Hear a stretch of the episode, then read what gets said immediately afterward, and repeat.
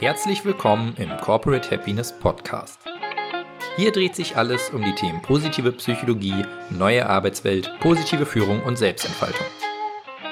Die heutige Folge ist Teil unserer Relaunch-Woche und dreht sich somit um eine weitere Komponente des PERMA-Modells von Martin Seligman.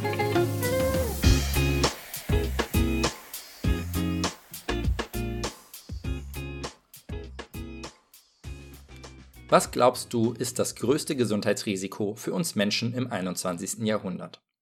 Ist es eine Pandemie? Der Schaden, der durch Genussmittel wie Alkohol oder Zigaretten entsteht? Oder verlangt Fettleibigkeit unserem Körper den stärksten Tribut ab? Die Antwort ist nichts davon. Das ist die erstaunliche Bilanz, die die Psychologin Holt Lundstadt und ihre KollegInnen zogen, als sie die gesamte Studienlage der letzten Jahre auswerteten. Die unterschiedlichsten Risikofaktoren und Einflüsse auf unsere Gesundheit hatte man in zahlreichen Studien untersucht. Die Probanden und ihr Gesundheitsverhalten waren komplett durchleuchtet worden. Treiben sie Sport? Wie viele Zigaretten rauchen sie am Tag? Wie steht es um ihren BMI bestellt? All diese Variablen wurden in die Rechnung mit eingespeist und am Ende ein fetter Strich gezogen.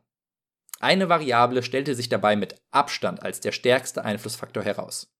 Mit diesem Ergebnis hatte keiner gerechnet. Die eine Frage, die den größten Einfluss auf unsere Gesundheit hatte und das Sterberisiko um unglaubliche 50% beeinflusste, war, wie eingebunden fühlen Sie sich in Ihr soziales Umfeld? Oder etwas weniger wissenschaftlich ausgedrückt, wie einsam bist du? Mit wie vielen Menschen hast du regelmäßig tiefgründige Kontakte? Wie viele Menschen kannst du mitten in der Nacht anrufen, wenn du ein Problem hast?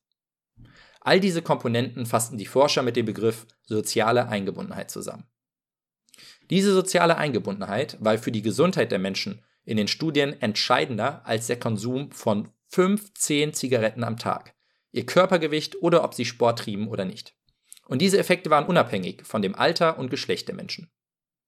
Auch in anderen zusammenfassenden Studien dieser Art, die man auch Meta-Analysen nennt, fand man vergleichbare Effekte. Menschen in sozialer Isolation hatten ein schlechteres Immunsystem, vermehrte Entzündungen und waren anfälliger für eine Reihe gesundheitlicher Probleme wie Herzerkrankungen oder Diabetes. Und das ist insbesondere in Anbetracht der derzeitigen Situation und den Corona-Beschränkungen alarmierend.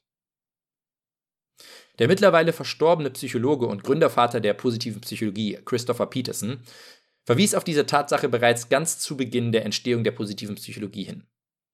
Sein gesamtes Leben und seine wissenschaftliche Karriere hatten ihn zu der Überzeugung gebracht, dass unsere sozialen Beziehungen der eine wichtige Faktor für ein erfülltes Leben sind. Er scherzte manchmal, dass sich sein einstündiger Vortrag zur positiven Psychologie auch auf diese fünf Sekunden runterbrechen ließe. Other People Matter. Auf Deutsch, andere Menschen und unsere Beziehung zu ihnen sind wichtig. Das war auch der Grund, wieso die Relationship-Komponente im PERMA-Modell von Martin Seligman nicht fehlen durfte. Du kannst noch so tolle Erfolge verzeichnen und der bedeutungsvollsten Tätigkeit im Beruf nachgehen. Wenn du niemanden hast, mit dem du diese Erfolge, Erfahrungen und Geschichten teilen kannst, wird dir immer etwas fehlen. Seit Christopher Peterson jene bedeutungsvolle Aussage geprägt hat, sind viele Jahre vergangen und viele PsychologInnen haben sich mit der Frage auseinandergesetzt, was wir denn nun tun können, um erfüllendere Beziehungen zu führen und unsere Verbundenheit mit unseren Mitmenschen zu stärken. Zwei wichtige Erkenntnisse möchten wir dir heute vorstellen.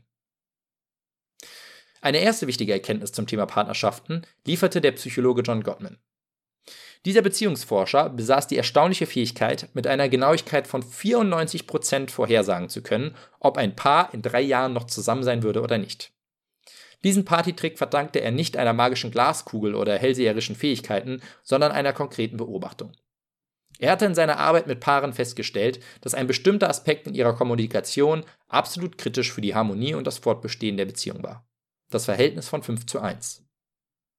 5 zu 1 wovon, fragst du dich? Mit dieser Quote bezog Gottman sich auf das Verhältnis von positiven Momenten und Interaktionen zu negativen Momenten. Wie oft kommunizierten die Paare mit positiven, bestärkenden Botschaften? Wie oft gab es auf der anderen Seite Streitgespräche und negative Botschaften? Je näher dieses Verhältnis an 5 zu 1 war, als desto gesünder entpuppte sich die Beziehung nach drei Jahren. Ein überwiegend negative Interaktion war dabei ebenso wenig zielführend wie die Beziehung, in denen nie irgendwelche Konflikte auftraten. Wenn jemand etwas gegen den Strich ging, war es wichtig, dass diese Irritation offen angesprochen werden konnte. Aber dafür sollte es auch viele Momente geben, in denen das Zusammenleben harmonisch und angenehm war. Bestenfalls fünf. Zu einer ähnlichen Erkenntnis gelangte auch die Psychologin Shelley Gable. Sie identifizierte in ihren Studien vier unterschiedliche Arten der Kommunikation.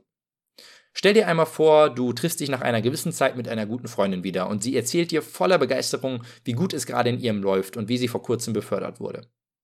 Wie du jetzt und allgemein in solchen Situationen reagierst, ist elementar dafür, wie sich eure Beziehung in Zukunft entwickeln wird. Gable unterscheidet grob zwischen vier Möglichkeiten. Besonders toxisch wäre es, wenn du aktiv versuchst, die Stimmung deiner Freundin runterzuziehen und ihr ihr Glück schlecht zu reden. Zum Beispiel, weil du deiner Freundin ihren Erfolg nicht gönnst. Es ist, denke ich, offensichtlich, dass bei dieser aktiv destruktiven Kommunikationsart eure Freundschaft nicht lange bestehen wird. Etwas weniger direkt, aber dennoch sehr schädlich wäre es, wenn du zwar nicht ihr Glück recht schlecht redest, stattdessen aber versuchst, das Thema zu wechseln und zum Beispiel anfängst, von dir selbst zu erzählen. Mit diesem passiv-destruktiven Kommunikationsstil lässt du deine Freundin dennoch spüren, dass du dich nicht mit ihr für sie freust und bestenfalls überhaupt nicht an ihrem Glück interessiert bist.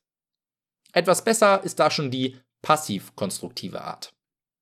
Hierbei nimmst du den Erfolg deiner Freundin zumindest bewusst wahr und erkennst ihn an. Allerdings gibst du keine Energie in die Konversation und versuchst nicht, deine Freundin in ihrem Aufstreben weiter zu bestärken. Vielleicht ringst du dir noch ein müdes Freut mich für dich ab. Wirklich aufbauen kann eure Beziehung darauf aber nicht. Erst wenn du aktiv konstruktiv deine Freude über die Erfolge deiner Freundin zum Ausdruck bringst und dein aufrichtiges Interesse an ihrem Glück signalisierst, wird sich deine Freundin wirklich gesehen und wertgeschätzt fühlen. Ähnlich wie bei dem Verhältnis von 5 zu 1 von Gottman fand auch Gable heraus, dass es diese positiven, bestärkenden Interaktionen in jeder Beziehung, ob freundschaftlich oder partnerschaftlich, braucht, damit diese Beziehung wachsen und gedeihen kann. Überwiegen die destruktiven oder passiv-konstruktiven Momente, wird die Beziehung langfristig stagnieren oder sogar toxisch werden. Wenn du also diese beiden Aspekte im Blick behältst und dich bemühst, die natürlicherweise auch mal auftretenden Konflikte und negativen Emotionen mit ausreichenden positiven, aktiv konstruktiven Momenten und Botschaften zu garnieren, dann schaffst du damit eine gesunde Grundlage für langfristig erfüllende Freundschaften und Partnerschaften. Es wird dir leichter fallen, neue Freunde zu finden und deine bestehenden Beziehungen werden sich immer weiter festigen. Und somit meisterst du einen weiteren Baustein der Perma-Formel, die erfüllenden Beziehungen. Vielen Dank, dass du dir unsere heutige Folge des Corporate Happiness Podcasts angehört hast. Wir hoffen, dass sie dir gefallen hat. Lass uns doch gerne eine Bewertung auf iTunes da. Folge uns auf dem Podcast-Kanal deiner Wahl oder schau gerne auf unserer Website vorbei corporate-happiness.de. Hier findest du auch unseren Blog mit spannenden Beiträgen rund um die positive Psychologie und die neue Arbeitswelt.